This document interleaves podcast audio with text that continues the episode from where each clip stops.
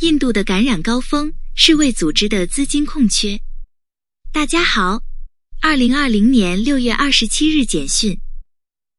印度是世界第二人口大国，其新冠病毒感染每天增幅到达创纪录的一万七千二百九十六例新病例和四百零七例新死亡。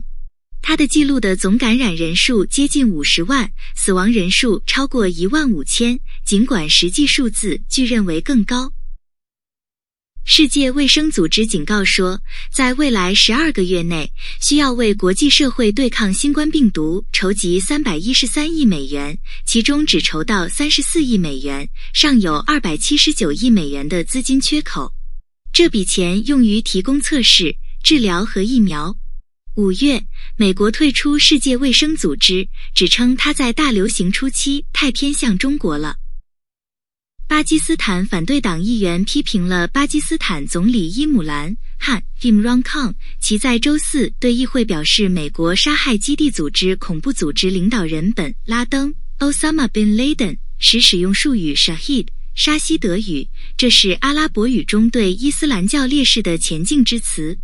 巴基斯坦在否认美国国务院报告，指责该国是恐怖组织的避风港之后，发表了这一讲话。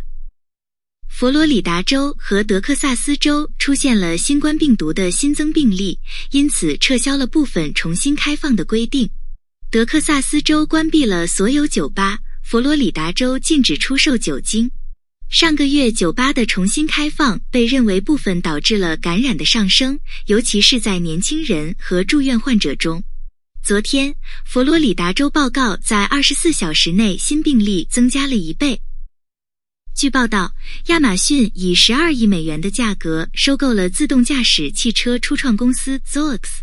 电子商务巨头希望建立自己的自动驾驶汽车业务，以与 Waymo 竞争，后者是其技术竞争对手 Alphabet 的一个部门。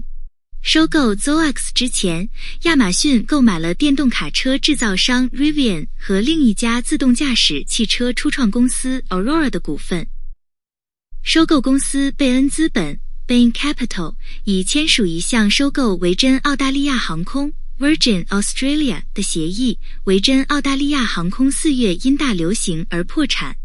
一旦新所有者对其进行了注资，该航空公司将再次飞行。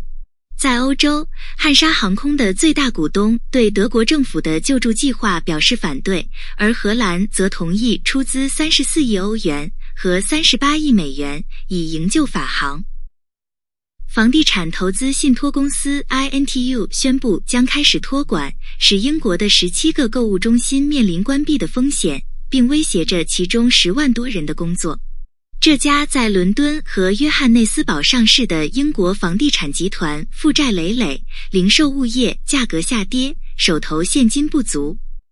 谢谢收听，July。